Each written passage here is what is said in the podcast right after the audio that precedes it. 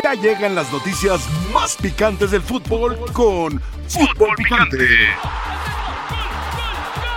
Fútbol Picante. Este es un mensaje directo para André Jarchi. No te puedes confiar. Este San Luis es el mata gigantes. Anda temblando, anda sí, sí. temblando. Esto es tener miedo. No es cierto. Es miedo. Ah, entonces, Estás mojando tu barba. ¿qué le pasó a Rayados? Estás mojando tu barba. Sí, sí. Nosotros tenemos que estar preocupados por lo que tenemos que hacer bien, que es jugar y defender bien y atacar bien. El, el tema de VAR y eso ya corresponde a los árbitros, así que no, no es tema nuestro. Eh, Tres grandes a la capital y Chivas son los equipos más protegidos en el fútbol mexicano, en la historia del los cuando los Pumas- Ojalá en San Luis. La- el VAR no esté decidiendo desde Cuapa. No. Cuidado, San Luis, cuidado con estos. Estás Que no, que no ganen al San Luis en la cancha. Bienvenidos sean todos ustedes a la segunda hora de la mesa más poderosa del balompié mexicano. Este es Fútbol Picante. Yo soy Álvaro Morales. América, confía en tu capacidad, confía en tu calidad, confía en tu valor, confía y vas a vencer al San Luis. ¿Le gustó así, profesor? Ahora sí, ahora sí, ¿cómo no? No confíes en Tuca nada más. Oye, ahora sí. Pero, pero genera duda. Sí, por el rendimiento. Es una que invitación. Confía. Está O sea, bien. no hay la seguridad de que va a confiar. Ah, bueno, César Caballero se une a esta edición de Sí, sí, Fútbol sí, sí, Picante. Nuestro compañero César Caballero, el mejor. The best. Hombre, Información mira, fidedigna. Eh, Eh, ha llegado. bien peinadito y todo. César, ha llegado el frío. El frío de la cima. El frío de la cima y del líder a San Luis Potosí. ¿Qué pasa, Alvarito? ¿Cómo estás? Qué gusto saludarte, al igual que a todos en la mesa de fútbol picante, especialmente al buen profe Ricardo Ferretti. Ya no me lo hagan enojar, por favor. Mira, el frío de la cima aquí llegó sin que el América tuviera que llegar, hermano. Desde ayer ha estado siendo un frío tremendo acá en San Luis Potosí. Estuvo lloviendo prácticamente todo el día. Hoy ya amanecimos con mejores condiciones climatológicas. Solo está un poco nublado. Se sigue sintiendo el aire frío. Seguramente frío al que rato llegará. aterrice aquí el América ya será gélido el tema. América. Pero sí, sí, la verdad es que está haciendo bastante frío. Se espera que incluso mañana, durante el día previo al partido, haya un poco de lluvia también. Ojalá que el tema climatológico no sea un aspecto a destacar en esta cima final de ida que vamos a tener en exclusiva en las pantallas de ESPN. El América va a llegar alrededor de las 4.30 de la tarde. Está programado para que aterrice a esa hora en el aeropuerto de San Luis Potosí. Posteriormente se va a desplazar a su hotel de concentración y con esto cerrar su preparación de cara a lo que será la ida de las semifinales. Lo que sabemos es que el día de hoy tuvieron un entrenamiento en Coapa. Todo indica que el día de mañana por la noche Andrés Jardines repite cuadro aquí en el estadio Alfonso Lastras con respecto a lo que presentó el sábado pasado en el estadio Azteca frente al conjunto de los Esmeraldas de León. Es decir, que si no sucede nada raro, que si no hay sorpresas, América vendría de nueva cuenta con Luis Malagón en la portería, Kevin Álvarez, Igor Lichnowsky, Sebastián Cáceres, Luis Fuentes, de nueva cuenta ese mediocampo que tanto le gusta a Andrés Jardine con Álvaro Fidalgo, con Jonathan Dos Santos y con Diego Valdés por delante de ellos, mientras que en el ataque se mantendría todavía Julián Quiñones, Alejandro Sendejas y Henry Martín. Vamos a ver si no hay algún cambio de último minuto, pero al menos al día de hoy entrenó con esta alineación para saltar mañana aquí a la cancha del estadio Alfonso Lastras. Otra vez con Cáceres y otra vez con Fidalgo. César, ¿otra vez? Y otra vez con Lichnowsky, y otra vez con Sí, Kevin Álvarez, vez. y otra vez con Diego Valdés. ¿Pero sí. ¿Esos qué bronca tienen? ¿Eh? ¿Esos qué bronca tienen? Y, y tú nada más parece que la bronca sería Cáceres y, y el propio Fidalgo. Perdón, no fue el- no fue tú el que cuando me aquel- recordaste Cuando aquel que tuvo disparo- tres de peligro cuando Cáceres en contra en el de partido de Viñas, vuelta. ¿A quién le gana Viñas el balón? ¿Eh? ¿A quién deja que el camino sembrado en el terreno de juego? A Lichnowsky. Está bien. ¿Y qué otro le recuerdas de ese? En cambio, Cáceres, Por- pero ese es que por poco le cuesta la eliminación al América. De acuerdo, no se le exime. Pero parece, parece que tienes tus intereses en contra de Lignovsky, ¿eh? ya me dio la impresión. Eh, más ahora de que en, los res- en algunos restaurantes te estás juntando con algunas personas. Hermano, cuidado, no, hermano, cuidado. ¿ya viste cómo están temblando los americanistas? ¿Ya viste? Hasta entre ellos se pelean. O sea, ¿qué esperamos mañana? Uy, San Luis, mira, los va. A ver, no, no, Tuca. Se andan peleando Tuca, entre Tuca, ellos. Tuca. Por eso, Por eso hablaba yo de la interrogación. De- con cuando la dijo postura- confía. Sí, la postura. de Pero a ver, pero a ver, tú, A ver, ¿Ya ves? confía en esto y confía en digo, Se ve que eh, eh, hay dudas. Aquí el americanista soy yo. Álvaro no lo es. ¡Ah, no! Álvaro le va a Cruz Azul. Yo le voy a no engañar a la Soy más América americanista Sí, que es tú, americanista, yo lo conozco desde ¿Qué, niño, qué envidia le da al antiguo americanismo que me convertí en pastor guía del Águila Mayor. sí, sí. Bueno, César, entonces llega a cuatro y media de la tarde el América a la ciudad de San Luis Potosí. De ahí, hotel de concentración, comida, activarán algo, ya no activan hoy, hicieron algo en la mañana. No, en la mañana, sí. Sí, cuatro y media de la tarde está programado para aterrizar el día de hoy. Después hotel de concentración. Seguramente habrá decenas de aficionados ahí esperando para tomarse una fotografía, Decenas, para pedir un autógrafo. Lo que sucede normalmente cuando se presenta el conjunto americanista en cualquier plaza de- del territorio de la República Mexicana, habrá que estar pendientes para ver si hay algún tipo de serenata por la noche. Con lo que me preguntaba respecto a activaciones físicas, ya no hay absolutamente nada más programado. Simplemente llegan a las habitaciones, comen, regresan a las habitaciones, bajan a cenar y así se regresan como tal a sus cuartos a descansar. El día de mañana solamente un poco de activación física por la mañana, algo bastante ligerito. Prácticamente todo es estar simplemente repasando y estar concentrados en este partido de ida en el que esperarán sacar una ventaja. Hace poco estábamos hablando con los jugadores del Atlético de San Luis y en particular Jordan Silva nos decía que ellos mañana van por lo menos por dos goles de ventaja para irse cómodos y tranquilos a la cancha del Estadio Azteca. Saben que con un equipo contra el América quizás un solo gol de ventaja como lo hicieron antes Rayados de Monterrey no sería suficiente. Entonces esta gente de, San Luis sabe perfectamente que tiene que aprovechar su condición de local. Del otro lado el América tendrá pues la misión de impedir que esto suceda. Se espera un gran partido. El boletaje está ya prácticamente completamente agotado. Hoy salieron a la venta algunos tickets en venta general. Los primeros dos días fueron solamente para abonados del club. Me parece que es simplemente cuestión de horas para que ya veamos en redes sociales el anuncio del boletaje totalmente agotado. Hay muy pocas entradas todavía y hay filas en las taquillas del estadio tratando de conseguir esos últimos tickets. Perfecto, César, Una muchísimas pregunta, gracias. César, ¿cuántos abonados tiene San Luis?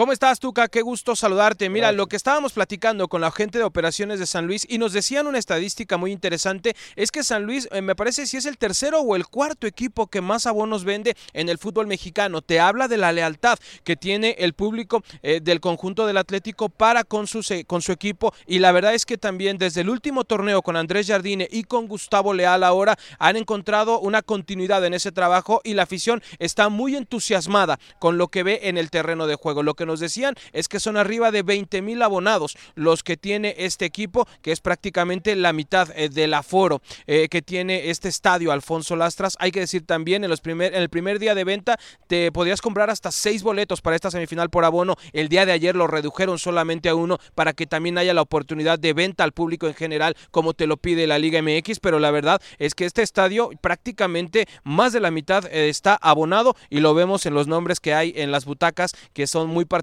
Están prácticamente personalizados los asientos aquí en el estadio Alfonso Lastras. Pues qué bueno, qué bueno por San Luis. Perfecto, César, muchísimas gracias. Te voy a dar- César Caballero. Te voy a dar un dato cuando decía justamente César Caballero que Jordan Saludos. Silva espera que se vayan con diferencia de dos goles, ¿no? Este, al partido de vuelta. El América en 19 partidos, contemplando por supuesto ya los dos de liguilla, Sí. solamente recibió dos o más goles en cinco de ellos. Cinco de ellos. Y de visita, solamente recibió, estando en el Azteca, dos de Cruz Azul Juárez, y el último de León, 2-2. Estando de visita América, estando de visita, Cruz Azul. Cruz Azul Claro, que fue en el Azteca sí. y el reciente ante León 2. En todos los demás no No recibió, recibió dos goles. Dos goles este, no recibió. A lo mucho uno o cero. Y no Ninguno. recuerdo, pero ahí lo El podemos local, buscar, cuántas victorias tuvo San Luis Sí, de dos goles de diferencia. Sí, pero el deseo de los jugadores de San Luis es otra cosa, ¿no? A, lo- a la estadística que puede Claro. haber de, de lo que ha hecho el América, ¿no? O sea, yo puedo desear X cosas, después si logro o no, bueno, ya será otra cosa. Tú das una estadística muy certera, ¿me entiendes? Pero mi deseo es, porque valoro lo que es América, ¿no? Claro. Y pienso, ¿no? De que si no sacamos una ventaja de mínimo dos goles, estaría más complicado en el Azteca. Es su pensamiento, es su deseo, ¿no? Pero Sí, también para es una esto van a de respeto. O sea, en automático están viendo la dificultad que encierra el pensar en ganarle a la América. No, y es que estamos hablando de la mejor defensiva también del torneo, que a veces eso se nos olvida. A ver, ¿cómo debe plantear el partido América? Antes de ir a la pausa. ¿Cómo debe plantear? Bueno, de entrada América no puede ir a jugar otra vez con la posición en la tabla. No, Le pasó los no, primeros no. 45 minutos contra. León y por poco se complica. Tiene que hacer lo que nos hizo en el torneo, tener la pelota, ir a buscar al rival, meterlo en su último tercio de juego, ser un equipo intenso, dinámico, presionar arriba cuando se pueda presionar o transiciones rápidas. Salir a ganar el partido. Claro. Eh, Tiene que ir con esa mentalidad. claro. Que aparte tiene los recursos y tiene el respaldo para, para, Para hacerlo. llevarlo a cabo. Claro, así es. Perfecto, déjeme ir a la pausa. Gustavo Leal, el director técnico del San Luis, estará ya con nosotros en vivo aquí en Fútbol Picante. Ya viene el profe al que le mandamos un saludo. Lo vemos preocupado, con las manos frotándose. ¿Estará preocupado el profesor o no estará preocupado? Ya venimos. Pausa. mejor está- Al volver, Está serio de... está serio, está ¿Qué concentrado. me meto con Alvarito con tanta cosa que dice? Ay, Dios mío, qué envidia te da que yo sea el nuevo Águila Mayor.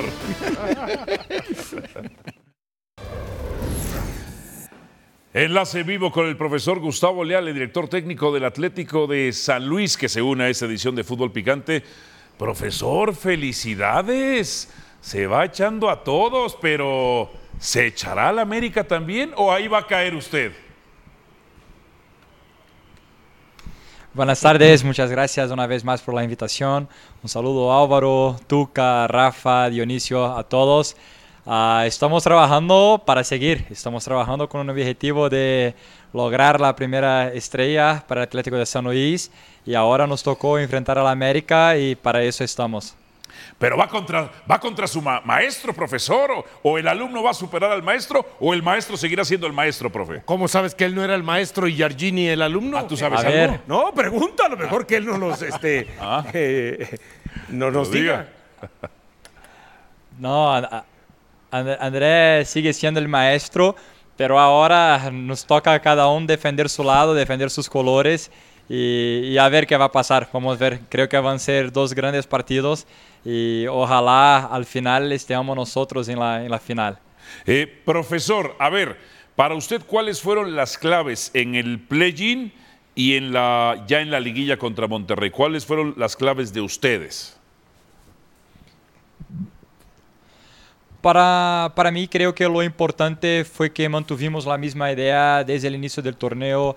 Ah, el Atlético de San Luis desde el inicio siempre fue un equipo muy enfocado en nosotros, muy enfocado en, en una idea de juego y creo que vam- fuimos mejorando a cada jornada y cuando llegamos ahora en en el momento más importante, el momento que, que nos preparamos desde siempre para llegar, estábamos con una idea de juego bastante consolidada, bastante fuerte y que nos acercó de los resultados y nos puso ahora en la semifinal. Eh, profesor, si André no lo sale a atacar, si André sale como en los primeros, en las, en las idas de los primeros dos partidos del América, ¿le complica a usted? ¿Le cambia su plan de juego o le beneficia? No, no, somos un equipo que creo que hoy estamos ah, bastante fuerte en todos los momentos de juego, sabemos lo que tenemos que hacer cuando tenemos nosotros el balón, sabemos también lo que nos toca hacer cuando no tenemos el balón, entonces sabemos que, que el partido principalmente, partidos de liguilla son 180 minutos donde tú no vas a tener todo el tiempo ah, la posesión, tampoco vas a quedar todo el tiempo defendiendo, entonces estamos muy listos para ver a cada momento del partido lo que se presenta el partido para que hagamos de la mejor manera posible lo que tengamos que hacer, sea con o sin balón. Profesor Ricardo Ferretti. Hola, Gustavo, ¿cómo estás? Felicidades antes que nada, y no como la felicitación de este tipo que está esperando que tú pierdas. Ya, yo- yo- pero soy honesto, antes, voy de él está frente. esperando que tú pierdas. Si yo quieren no. pueden hablar en portugués. Yo aquí. no. ¿Quieren hablar en portugués los ¿Quieren dos? en Ah, no, no, Gustavo, ¿eh? quiero mencionarte algo. De veras felicitarte, no solo por dónde están, y sí lo que acabas de mencionar, este, no traicionar una idea futbolística. Y yo creo que con San Luis tú empezaste muy bien, después tuviste un bache, que muchas veces sucede en los equipos, pero nunca traicionaron esta idea futbolística. Y creo que esto para un entrenador, un conjunto de jugadores, es una cosa muy valiosa porque están convencidos, ¿me entiendes? En este momento, Gustavo, cuando los resultados no se te daban, ¿Cómo te sentiste? ¿Qué platicaste con tus jugadores? O sea, ¿cómo los volviste otra vez a reunir para que no se traicionaran y pudieran estar ahorita en semifinal? Muchas gracias, me quedo muy contento de escuchar esas palabras, en especial uh, saliendo de ti. Ya hablé una vez cuando nos enfrentamos contra Cruz Azul de la referencia que es para nosotros y escuchar eso ahora de ti me, me llena de, orgullo. Entonces, muchísimas gracias por las palabras. Uh, la idea que tenemos nosotros es una idea que para mí nos acerca de la, de la, victoria, es una idea que me representa, es una idea de lo que yo creo del fútbol, que el fútbol tiene que ser jugado así, de esa manera, y además nos acerca de, de las victorias, porque tampoco soy un romántico que juego así por jugar, no, al final quiero, quiero ganar también. Pero sabemos que ni siempre va a te tocar la, las victorias y por veces hay momentos que cuando no llegan las victorias la gente empieza a pensar que nada está bueno, que los jugadores no te sirven, que la idea no es una, una idea fuerte. Y nosotros no, nosotros siempre tuvimos muy claro que la idea era buena, que la idea iba a nos acercar de la, de la victoria, los jugadores confiaban mucho en ella y creo que también cuando, cuando tú te quedas cambiando mucho de dirección, al final no llega a ningún lado. Y cuando tú eliges un camino y se fortalece en ese camino, tú puedes alcanzar cosas, cosas grandes. Entonces, mismo en la, la racha de malos resultados, podemos poner así, que tuvimos, sabíamos que una cosa era el resultado y otra cosa era el performance del equipo y no estábamos performando malo. Tuvimos ahí resultados negativos por veces por un balón, por veces por una roja. Hubo dos partidos contra Juárez de Toluca que jugamos de visita que nos quedamos sin, con un hombre menos y eso te cuesta en un eh, campeonato equilibrado como es la Liga MX. Pero al final uh, nunca atribuíamos los malos resultados a la idea porque siempre tuvimos la uh, la creencia que la idea era buena. Entonces, por eso que, que, creo que hoy nos tocó estar donde estamos, porque justo no cambiamos de idea cuando las cosas no estaban bien. Claro que los ajustes tienen que ser hechos siempre, siempre tiene que estar al pendiente de los ajustes, porque también los oponentes empiezan a te conocer y te marcar mejor, pero la idea no se cambió. Pues Gustavo, felicidades, me queda muy claro lo que comentas y bueno, no te voy a desear suerte, éxito, más que nada. Gracias. Que por cierto, en su enfrentamiento usted le ganó a San Luis 1-0. Bueno, ya ni me acuerdo. Ah, ok, ok. No. Encerrado el Tuca. Encerrado, así, claro, lo tuca, lo tuca, lo tuca. Por cierto, y, San Luis, y, y San Luis también. así, Sí, San Luis por también. cierto, entendí perfectamente la pregunta en portugués del Tuca y la respuesta en portugués del señor Leal. Entendí perfectamente.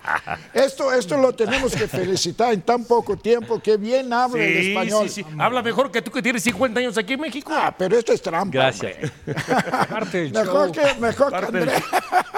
Yo sí le quiero gracias. preguntar a, a Gustavo, cuando eh, viene el play-in y se enfrenta al equipo de León, nos sorprendió ver de arranque a la Monch y a Jürgen Damm y ver a Murillo en la banca. Bueno, nos sorprendió. Cuando viene el primer partido contra Monterrey en San Luis, nos sorprendió más porque lo repitió. Y cuando viene el segundo partido contra Monterrey, lo vuelve a repetir.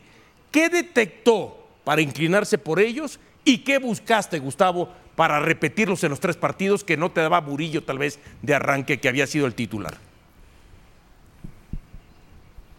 Sí, a pesar de tal vez sermos uno de los equipos que más repitió su once inicial durante el torneo, yo soy un entrenador que trabajo con todos los jugadores, todos, todos, todos, todos. Quiero desarrollar a todos, quiero, que, quiero hacer con que al final todos estén en su máximo nivel o cerca de, de eso.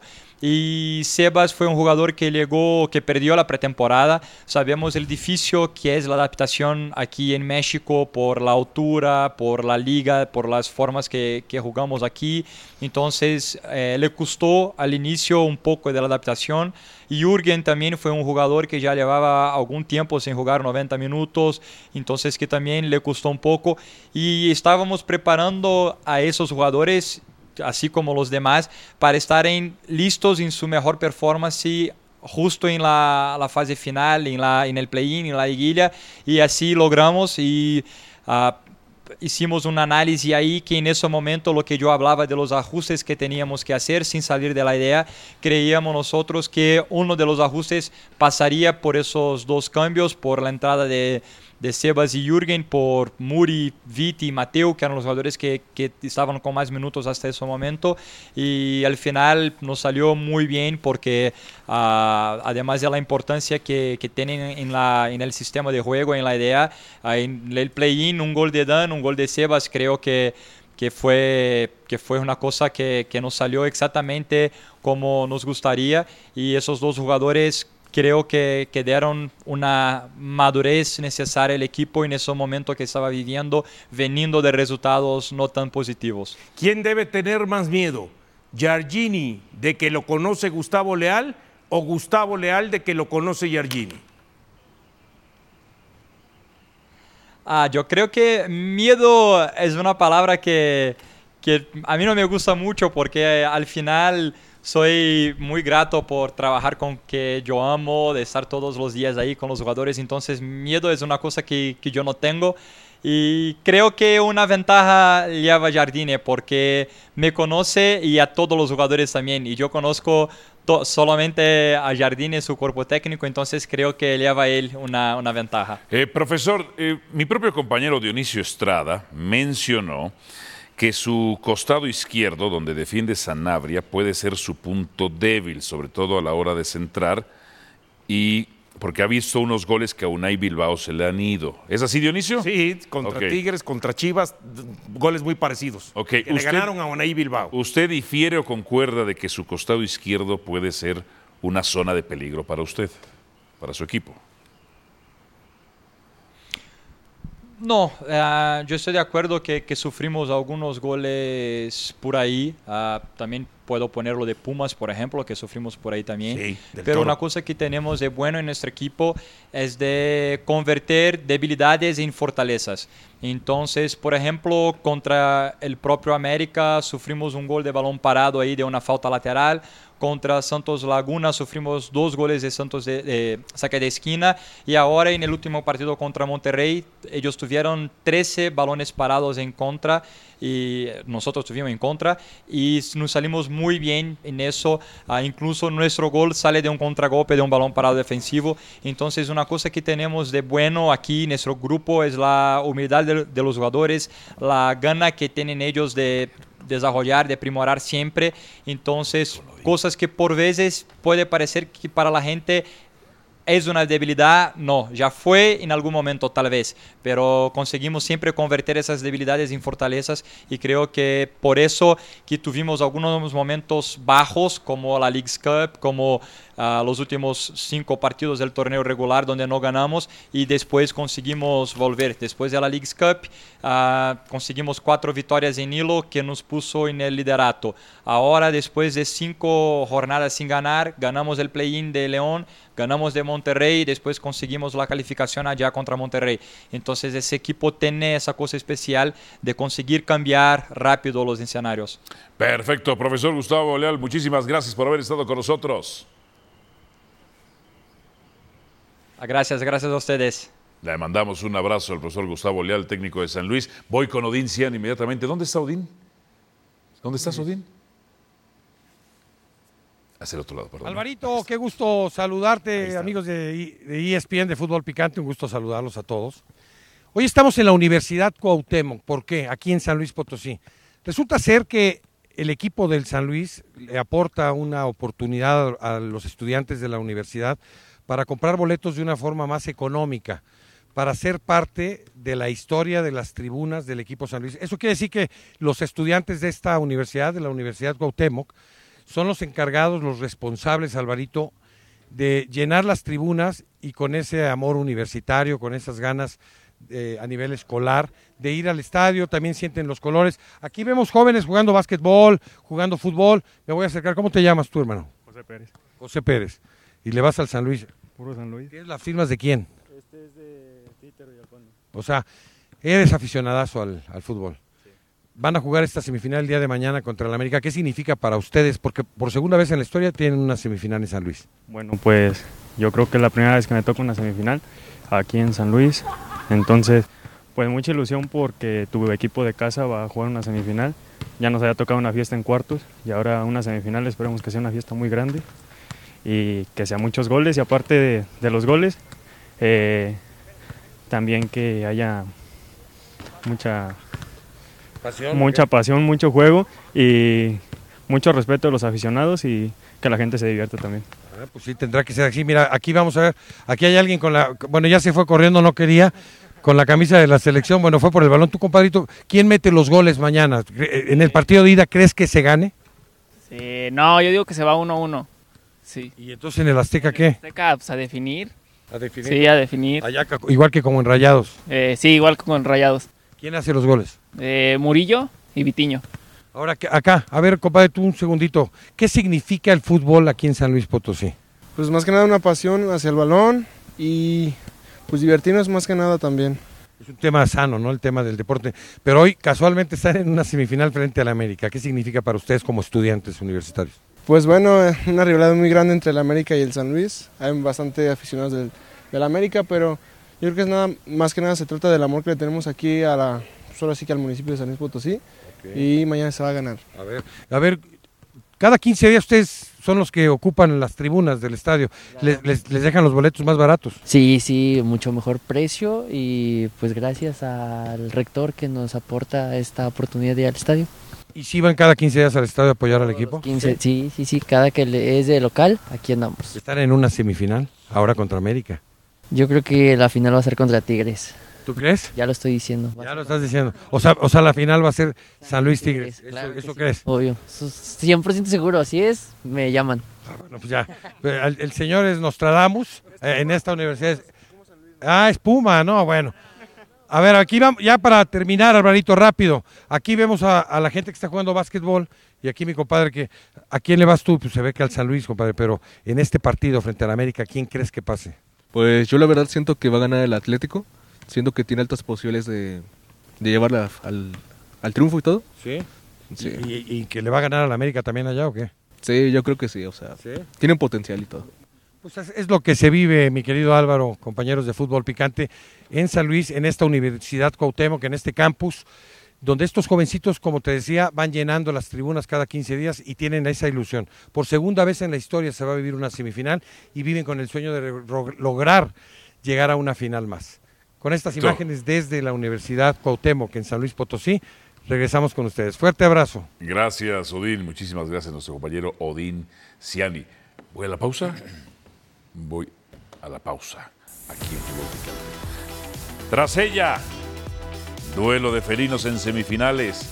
Los Pumas del profesor Ferretti contra los Tigres del profesor Ferretti. Vamos a ver ¿Dónde, dónde- está su corazón? ¿Dónde está el amor? Ahí lo vamos a ver. Porque su bigote sabemos dónde está. Sí, claro. Pasión, determinación y constancia es lo que te hace campeón y mantiene tu actitud de ride or die baby. eBay Motors tiene lo que necesitas para darle mantenimiento a tu vehículo y para llegar hasta el rendimiento máximo. Desde sobrealimentadores, sistemas de sonido, tubos de escape, luces LED y más. Si buscas velocidad, potencia o estilo, lo encontrarás todo en eBay Motors. Con más de 122 millones de piezas, siempre encontrarás justo lo que buscas. Y con Guaranteed Fit de eBay, tienes la garantía de que tu pieza quede perfectamente a la primera o se te devuelve tu dinero. Porque con eBay Motors, quemas llantas y no tu dinero. Con las piezas que buscas, a los precios que quieres, tu auto se convertirá en el MVP que te dará el triunfo. eBay Motors. ebaymotors.com. Solo para artículos elegibles se aplican restricciones. Adriana Maldonado se une a esa edición de fútbol picante. Los Pumas van contra los Tigres. ¿Cómo están estos Pumitas, Adriana? Pumas que ha recibido gol en 20 de los 27 partidos que ha dirigido el turco. 30 goles recibidos en 27 partidos en toda la gestión del turco. Adriana, ¿cómo están? Saludos Alvarito. Fuerte abrazo, compañeros, en la Penales. mesa de fútbol picante. Los saludo desde las instalaciones de cantera de Pumas, donde este equipo que dirige Antonio el Turco Mohamed continúa su preparación para encarar las semifinales del fútbol mexicano. El rival a vencer, los Tigres, dirigidos por Robert Dante Siboldi. Al menos en el historial de torneos cortos, es la primera vez que estos equipos se enfrentan en una ronda de semifinales. Ya lo habían hecho, pero en la ronda de cuartos de final, una victoria para cada bando y por supuesto también en los antecedentes, una final en el torneo Apertura 2015 donde los Tigres se coronaron campeones en aquel certamen. Les cuento un poco lo que sucedió el día de hoy en la práctica, todavía haciendo pues un poco de fútbol, será este, este miércoles cuando ya el turco Mohamed realice trabajo táctico y comience a perfilar su alineación para este juego de ida de las semifinales ante el conjunto regiomontano. Como lo ha acostumbrado el estratega argentino, se vislumbra que al menos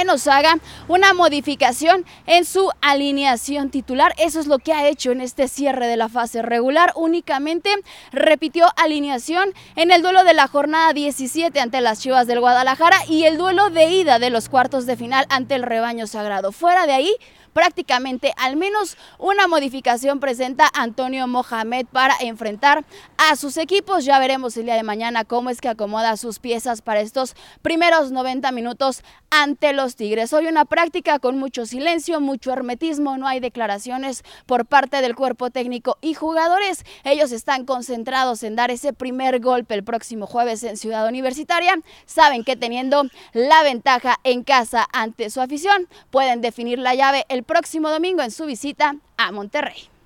Muchísimas gracias, Adriana. Eh, Pumas venció a Tigres en la fase regular. Recuerdo ese partido fue en Seúl. Tigres, los, Tigres con mucha displicencia era mejor que los Pumas. Bastante malito el partido. Bastante malito. Los Pumas no podían salir ni de su campo. Ganaron dos, dos por uno. Apenas ganaron dos eh, por uno. Pero realmente porque Tigres, muy soberbio ese partido. Si no, lo gana. Y resintiendo un poco, ¿no? Cuando los equipos del norte llegan, es partidos jugó a las 12 del día. Ese partido, si mal no Sí, sí, sí. recuerdo, no sé recuerdo si fue al mediodía, creo que no, fue en la noche, si mal no recuerdo. Sí. Yo, yo creo que fue al mediodía. Pero sí recuerdo que fue, o sea, estuvo lejos de lo que se pensaba. Porque Tigres, muy ¿Quién- buen plantel. ¿Quién es y más Pumas importante también. para su equipo, Rafa? ¿Chino Huerta para Pumas o André Pierre Gignac para Tigres? ¿Quién es más? Más- No, ¿quién es mejor entre ellos? La respuesta es obvia. O sea, André Pierre Gignac Oh, bueno. está así, el chino está acá. Pues, si tomamos Pero en para su que- equipo, Que, Guiñac ha estado. Ajá. Olvidándonos de qué tanta participación han tenido. ¿Quién es más? Para mí, Guiñac. Guiñac es más importante para Tigres. O sea, Pumas, Pumas sin Huerta puede sobrevivir. A las 6 No, de la no, tarde no, es ese que partido. Al- Pumas Tigres, 6 jugó de a la las tarde. seis. Sí. Fíjate, y el horario, como quiera que se correspondía haber ofrecido un mejor espectáculo. Fue muy mal partido. Sí, sí, Yo sí. sí me acuerdo. Eh, yo, yo sí creo que Guiñac, por todo lo que representa para el equipo, o sea, Guiñac eh, para todo, eh, para los compañeros, para los contrarios, la presencia de Guiñac yo creo que sí invita a un mucho mayor respeto. De hecho, sin que Guiñac la- no pudieron ganar Tigres contra Puebla, la ida. la ida. Después, bueno, fue brutal lo de Guiñac. Sin Guiñac. Pero, Pero este partido falla mucho, Tigres. Sí, fue- Falló muchísimo. ¿alguien, De. ¿alguien no trabajó eso- definición hace unos años o qué? No, hombre, todos los días, todas Ah, horas. dejaron de mañana, trabajar noche. definición. Ah, ok, ok, ok. ok. Pero Andrea no jugó. André no jugó, ok. Era el que yo entrenaba más. Ok. o sea, Tigres sin Guiñac puede solventar o no. O Pumas sin Huerta puede solventar o no. Yo estoy de acuerdo con, con Rafa. Lo que Andrea ha hecho, o sea, está Entre ellos no hay comparación. Sí. Ah, sí. Y aparte, lo que representa para el equipo, Sí. lo que lo ha logrado y todo esto. Pero Rafa tiene razón hablando de Andrés. Ahora, yo pienso que hoy, hoy en día, el funcionamiento del chino para Pumas, yo creo que no tiene relevo.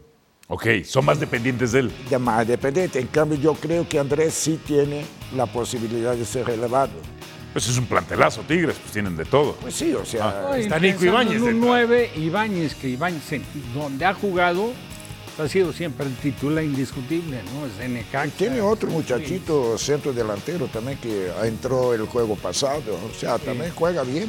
Yo sigo pensando que es Gignac más determinante en Tigres que lo que puede ser el chino Huerta. O sea, si no está el chino, ¿quién? Entiendo, sí, pero allá voy. Salvio no parece. Pero a ver, pero allá voy también el tema de que se habló mucho en este último partido contra Chivas del tema de eh, Huerta. Yo no desconozco lo de Huerta, gran temporada, por supuesto. Y el partido bueno. Pero- sí, pero a ver, Ah, pero creo que se les olvida Ajá. el que llegó a desestabilizar todo se llama Ergas, que prácticamente no había sido considerado, pero fue el que metió el servicio y cayó, te- terminó, y cayó un autogol. Fue el que fue a provocar Ajá. el penal donde Alan Mozo se lo comete. Dionisio. Que lo tire Huerta es otra cosa. Dionisio. ¿Eh? De acuerdo, Ergas fue determinante en ese partido. No en te digo ese que no. partido, sí, en ese partido. Pero en todo el torneo para Pumas no, ha sido No, chino. está bien, está bien lo del chino, pero yo Sí, estoy hablando. yo Tres estoy veces hablando de sí, titular. yo estoy hablando en relación a que todo el mundo dijo que en este último partido el bueno fue Pero Huerta. ¿quién no es fue más así. determinante para su equipo? Pero ¿sabes qué es lo que pasa, Diony?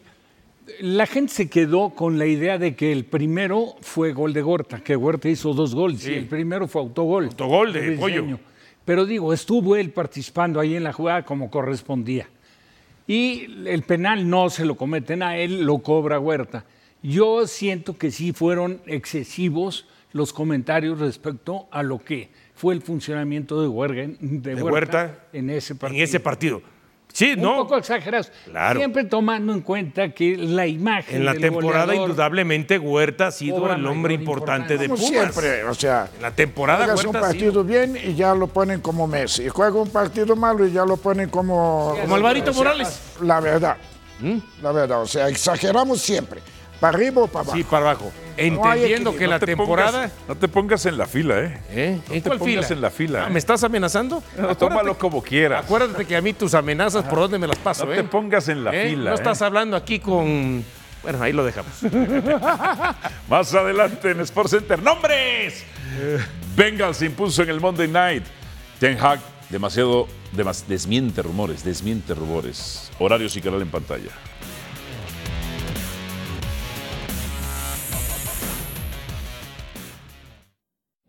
Y en, ese- en esa presión se viene tu jugada Sí, güey. del era penal o no era penal. Tú, tú ahí en ese momento que dijiste, puta, si te cagaste porque Sí. sí. era penal o no era penal.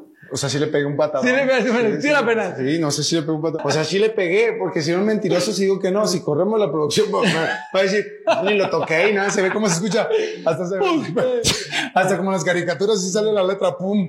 Entonces, la verdad es que sí, sí le pegó. Como él viene, me acuerdo que venía conduciendo, y ya en los últimos minutos, él alarga el balón. Entonces yo dije, se la reviento, saque de meta, y por ahí se acaba, güey. Entonces, cuando él ve que yo voy a reventar, él no sigue su paso normal, él alarga la punta. Toca el balón, después lo contacto, güey. Y yo me quedo así en el piso y dije, la madre, güey.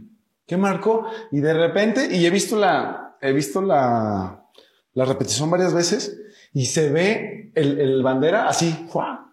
Que la O sea, marca. porque y Santander, yo me acuerdo que le dice eso. Sí, o sea, sí hay un contacto, pero primero es fuera de lugar. Bendito Dar, no estaba, gracias a Dios. Maneras ganamos muy bien.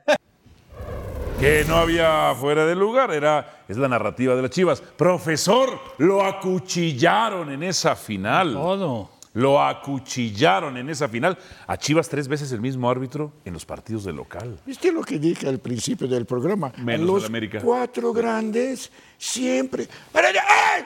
Para acá. Solo Chivas Pumas. De veras. Solo a Chivas De Pumas. veras. Pero ¿sabes ¿Y qué? después de qué sirve que Santander venga a decir... Te "Oye, habló perdón"? bonito y se disculpó y ya no hiciste eh, Título nada. espurio de las Chivas. Claro, así te dijo, ay, me disculpo y tú lo aceptaste. Pues sí, ¿qué hago, Dionisio? ¿Me le meto un tiro o qué? No, pero pues no lo aceptas y ya, lo mandas No, al pues me demonio. quedé- yo me quedé callado. Así estoy viéndolo así. Pero profesor, Uf. Era un título, Pregun- le presentó un título. ¿Cómo te vas a quedar callado? ¿Cómo vas a aceptar las disculpas de Santander? Pero, o sea- pero ¿cuánto tiempo después fue? y además, como cuatro años, creo, después. Por eso.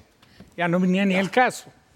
Ahora, Ya, no necesitas, digo, viendo, entendiéndole un poco al fútbol y a las reglas, viendo el partido, en el momento de la jugada, dices, Todo el ¿sabes mundo dice, dijo Santander, eh, Santander, ese día me equivoqué.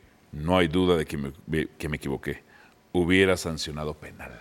Eh, Los acuchillaron. Pero nadie en Tigre se dio cuenta, profesor, eh, su secretario, cuerpo técnico. No, todos que- nos dimos cuenta. No, no, del penal. De que Santander iba a pitar el tercer ¿Por qué partido no de local protestaron? de Chivas. ¿Por qué no protestaron ustedes como Tigres? Porque no, no sirve ninguna protesta. Tres veces No el sirve. mismo árbitro.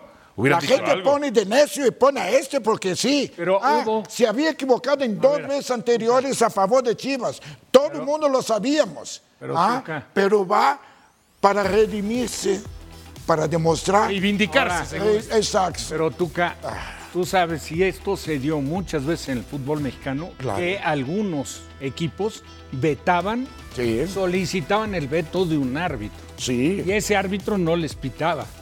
Pero ya no es ahora. Bueno, imagínate, tanta era la culpa de la comisión disciplinaria que incluso cuando llegó después Arturo Bricio, que no le tocó esa, esa final, pero llegó después, Chivander no les pitó como en seis torneos, cuatro años, más, mal, si mal no recuerdo. No les pitó, ¡pum! Porque incluso un día de cuarto oficial agregó más minutos y ganó Chivas con gol de Alan Pulido. Pues sí. Al volver, vamos en camino para ser un equipo grande en la CONCACAF W.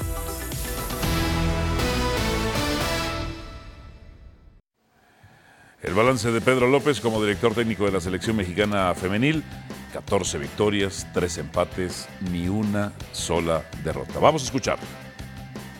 Ha sido un año intenso, un año también muy bonito en el que, pues sí es cierto que hemos ido venciendo todos los retos que, hemos tenido por delante, pero sobre todo hemos ido generando unas bases en todas las áreas que nos preparen para dar el paso al siguiente nivel. Yo creo que ya es el momento, es el momento de empezar a enfrentarnos a selecciones top, eh, pasar a, a Copa Oro y insisto que con la base que nos aporta el, el trabajo que están haciendo todas las áreas y sobre todo la buena disposición que, que tienen desde el 1 de enero hasta el 31 de diciembre todas las jugadoras. Sí es un objetivo bonito, pero tenemos que tener claro que no es solamente un resultado, sino el, el cómo conseguirlo, el que las sensaciones de este último partido son las sensaciones con las que vamos a acabar el año y con las que vamos a llegar a Copa Oro. Yo creo que eso es una motivación muy grande de salir eh, reforzadas, de salir con, con confianza y con ilusión, eh, consiguiendo un gran partido